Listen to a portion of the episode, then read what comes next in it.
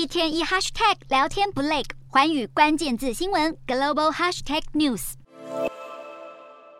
日本首相岸田文雄近几个月来，因为安倍国葬和统一教问题饱受争议。近日又宣布任命年仅三十一岁的长子岸田祥太郎为首相秘书官，IP 滥用职权，支持率再度受到重创。根据共同社的最新民调，岸田内阁的支持率已经掉到百分之三十五，再探新低；不支持率则再创新高，来到百分之四十八点三。岸田祥太郎毕业于庆应大学法学部，曾在贸易公司任职。二零二零年三月起担任岸田文雄事务所的秘书。去年父亲角逐自民党党魁，他也帮忙助选，到全国各地扫街拜票，并协助经营父亲的社群媒体，和父母亲一起拍摄网络影片拉票。如今没有从政经验的他，一下子空降政务官，年薪上看两百万台币，识人度难免受到外界质疑。尽管党内同志出面护航，官方长官松野博一也表示，相关人事布局是秉持适才适所的原则，但还是止不住舆论批评。